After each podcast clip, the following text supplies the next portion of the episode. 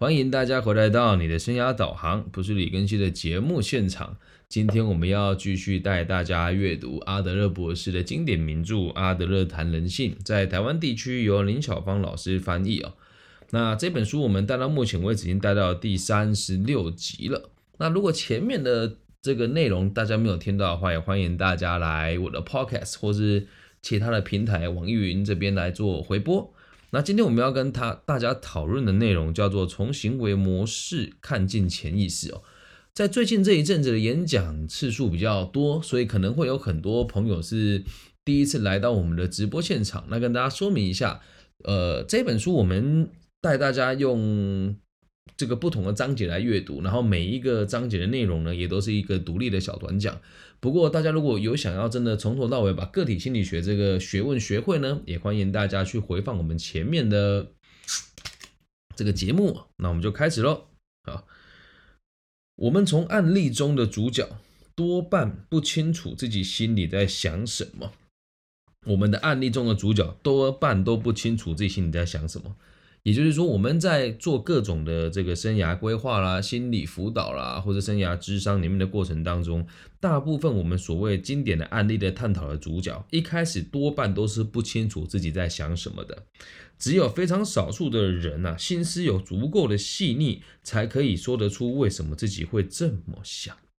最近我在 EMBA 有一堂课叫做这个是创意思考，老师一直要我们去问同学说为什么？那我们这一组的题目设定是去找出青少年的迷惘，我们就要去问别人为什么。而你会发现一件很有趣的是，即使我们遇到的状况都是迷惘，而在往后问一个为什么的时候，你就要去了解一个道理是为什么他会觉得自己迷惘。因此，我们在问这个问题的时候，发现大部分人知道第一层的为什么都不是真实的为什么。所以从这一点，我我就很深刻的体验到，很多时候我们自己为什么这么想，自己都不知道啊。有些心理活动的过程呢，在意识层面找不到痕迹。虽然我们可以刻意的强迫自己去逐去集中某些注意力，但是促使注意力提高的诱因，不是意识的作用，而是兴趣。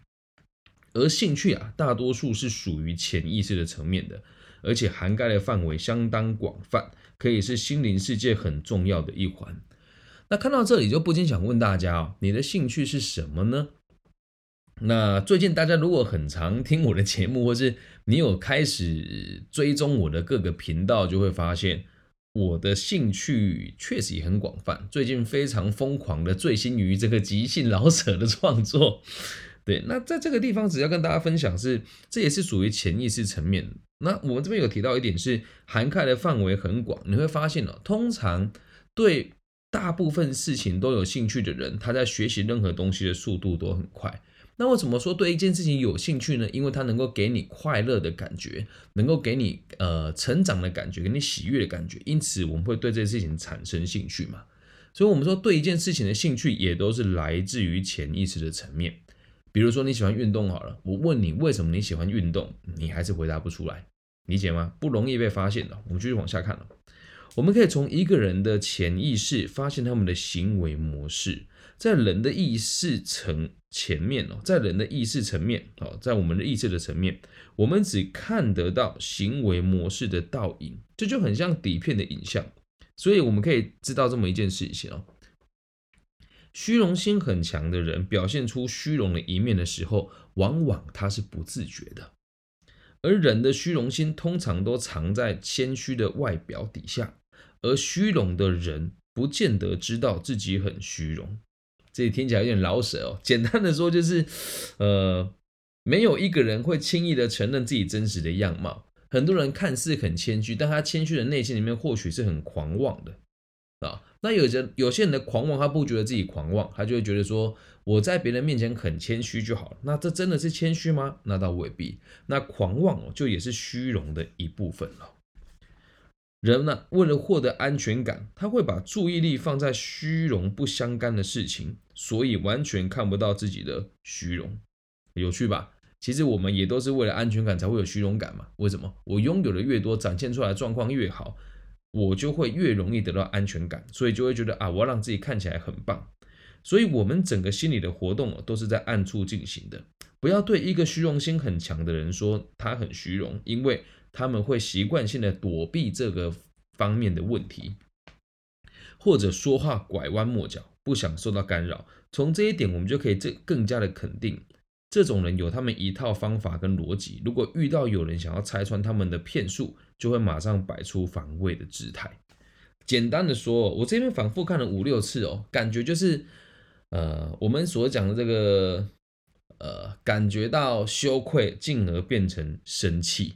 那有些人，你跟他讨论某些事，他是不能接受的。举个真实的例子哦，呃，有一次我在某个地方演讲，然后演讲完之后，因为那一天有两个老师嘛，演讲完之后，大部分的学生就大排长龙来问我问题。那问问题不外乎就是面试啦、履历自传啊、自信啊、爱情这些的。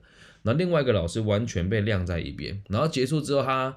呃，跟主办单位投诉说，因为李庚希老师的演讲延误了他个人的行程，这件事情让他觉得很不喜欢，因为对方的辈分跟字号都比我高嘛。那我们如果去跟他讲说，你怎么对我这么计较，那就会知道这个叫做虚荣心。然后我去跟他讨论的时候，我是说，老师真的很抱歉，我当时没有注意到这件事情。那下次如果有还有这个机会的话，我会。引导学生也向您提问，并且可以向主办单位协调，看是不是能够让会议提早结束。然后他就表面上态度很好，说啊没有啦，我也只是跟学校提醒。之后我就很认真问他，我说老师，那您有没有想过一件事情？是因为他也说，我觉得你很棒啊，我可以跟你分享很多我的经验啊。然后我就问他说，那你有没有想过一件事？为什么大部分的学生不大喜欢向您提问呢？然后就开始生气了，防卫姿态。他说：“说你这个意思是觉得我的课讲的不好了？”我说：“没有，我觉得老师的课讲的很棒。但我想要知道的事情是，为什么结束之后大家会找我问问题，而忽略老师您提出的这些意见呢？我对他并没有敌意，但是当我们要讨论的时候啊，就会马上摆出防卫的姿态。那真相是什么呢？其实他没有实物的经验呢。孩子问了，他也回答不出来啊，理解吗？所以不要想去跟这些人讨论这些话题是没有意义的。哦，我们要从他的行为模式看见他的潜意识嘛。”那有一种人对于潜意识这方面的讯息比一般人知道的还要更多。那另外一种人呢，反之却知道的很少。我们可以从许多例子里面去发现哦，第二种人关心的范围比较窄，而第一种人的心灵活动范围比较宽广，对于不同的人事物都很感兴趣。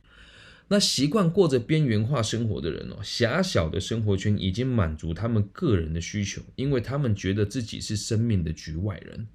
不像那一些懂得遵循生命赛局游戏规则来行动的朋友，看不清哪里出了问题哦。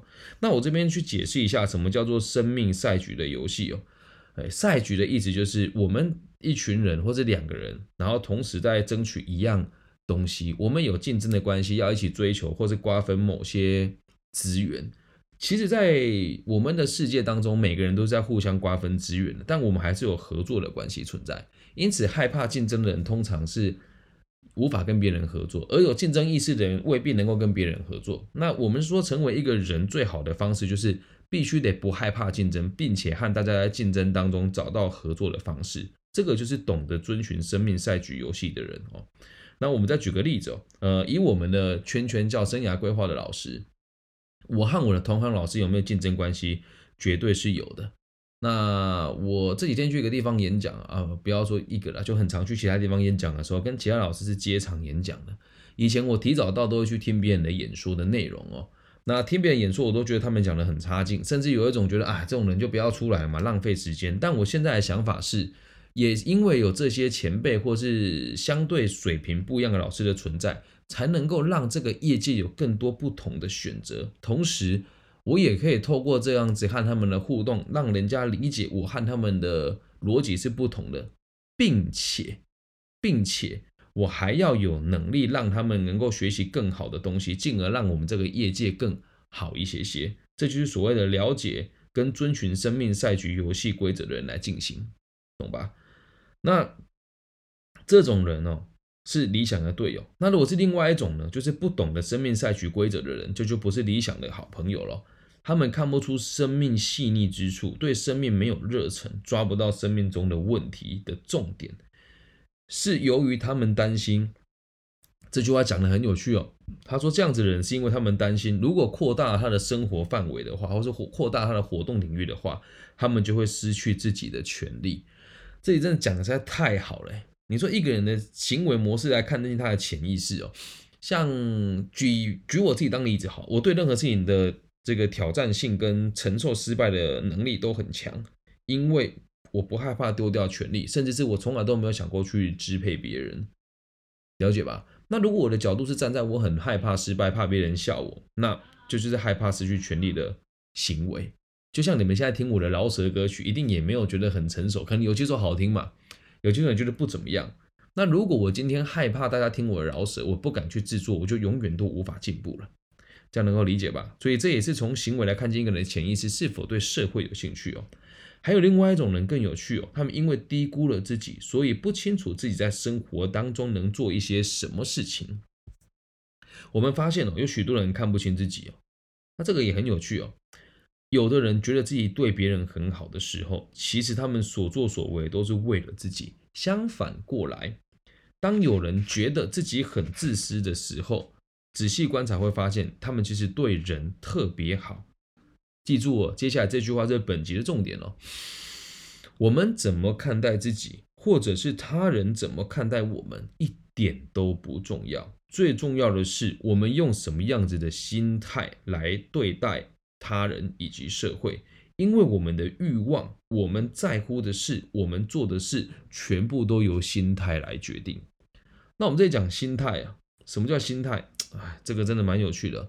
今天我到南投的这个某一个单位，就是做这个毒品戒治的单位，跟大家讨论什么叫心态哦。呃，就是所谓的态度，态度可以决定我们的阶级，而我们的社会阶级很有趣嘛。我讲简配版的，如果你要听详细版的，可以去听我也有一集讲社会阶级哦。底层的人靠劳动力做事，那中阶主管靠沟通做事嘛，就是看上级的指示下来给我，我如何这个变成有效的指令来控管下面这个做执行的人来完成我们的生产计划。那上层的人全部都只动脑袋跟了解概念而已，所以心态会决定一切。那刚刚我在听我们台湾某一个协会啊，就是呃某也某一群人模我模仿我成立了一个协会做生涯规划。他们也在讲这个心态决定阶级的这件事情哦。那在这边呢，我必须得讲，呃，大家听我的课就会知道，我从来不跟别人拉党结派，然后我的课程呢也从来都不买广告。我做这件事情完全是为了社会安定跟为了社会好，所以我不会花钱去请别人让我曝光，也不会跟一群人聚在一起互相吹捧。所以从我的角度出发，我看起来很像很不专业，然后不跟大家坐在一起，好像我跟其他人就是我比较清高。很像我对别人没有兴趣，但其实不是，是因为我对每件事情都很有感触，因此我不想要跟和我立场不一样的人相处，而他们如果跟我相处的话，也无法合作，因为相形见拙嘛。那谁拙，我不能说谁拙啦，但是放在一起就是无法相处嘛。那你看看这一群人哦，在网络上会说，哎，我们是为了社会安定啊，所以我们也在做这件事情啊。我跟 A 老师、B 老师、C 老师，我们认同彼此的观点啊。那他们这么做是为了社会吗？不是，是为了自己。为什么？呃，在网络上有名声之后，就会有人找你去授课，他们的目的是授课的终点费。所以你看我好像很独断、很自以为是，但是和我接触过的人都会知道，我不会摆出那一副姿态，是哦你好可怜哦，我要帮助你。No，我绝对不做这种事。但是当你有需要协助的时候，对我诚恳而谈。我大部分都是会义务协助的。那当你去找那些网络上这些互相吹捧的老师，他就会跟你说：“哎呀，我们这个咨询的费用大概怎么算？”这样能够理解吗？所以全部都有心态来做决定。看人哦，不要只看表面。真的，太多故事一时一起之间讲不完。等下如果时间够，我们再跟大家分享哦。因此啊，我们要把人分成。两种，第一种是对生命的自觉力比较强的人，他们面对生命的问题处理的态度是属于客观谨慎的。那第二种人呢，看待生命的角度是偏颇的，只看到片面。他们对于自己说过什么、做了什么都浑然不觉。如果这两种人呢，如果这两种人生活在一起，生活在一起的时候，彼此会不相容哦，状况一定会很多。而这类的例子其实也不少，他们容易起争执，双方都不认为自己和对方对立，也都相信自己才是正确的，并且辩称自己喜欢平静的生活，但实际上他们做的都是另外一套，哪一套呢？一出口就伤人，表面上虽然看不出攻击性，那话说话不直接，仔细观察就明白，这种人只会虚耗一生与他人对立，很有趣吧？最句最后这句话讲的真的很好，虚耗一生与他人对立。哎呦，我看到这句话的时候感触特别深的原因，是因为很多同行都会虚耗他一生跟我对立，太多了。哎，其实本业做呃这个企业管顾哦，然后交友圈又比较复杂，兴趣又广泛，就常常听到别人在某一些地方。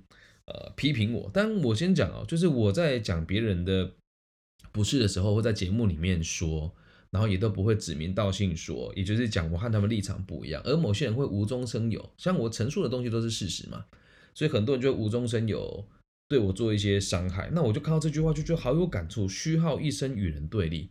你如果在台湾用台湾的搜寻引擎，你找我的名字后面会弹出这个诈骗两个字。至于他怎么出现的，你可以去想一想。没有一个傻子会用本名做诈骗嘛，对吧？那肯定是同行用了某些方式让这个东西的排名往上提升。所以看懂这个道理之后，我就再也不会跟别人以对立的角度去出发，这样能够理理解吗？那与他人不对立，这是一种很深层的潜意识，它不是一个意识可以去左右的东西。但是我们的意识如果够主观的话，可以影响到我们的深层的潜意识哦。人们养成的能力会无时不刻的发挥作用，只是自己不晓得而已。这句话讲的也很有道理。什么叫养成的能力？你记住了什么就会变成能力。那你会记住什么，也是来自于你对一件事情的兴趣嘛。而这些能力就会藏在你的潜意识当中，影响着我们的生活，在不知不觉当中造成非常严重的后果。那某一部小说里面哦，在这个地方它的形容就讲得很好。我们用它这里面的剧情来跟大家分享。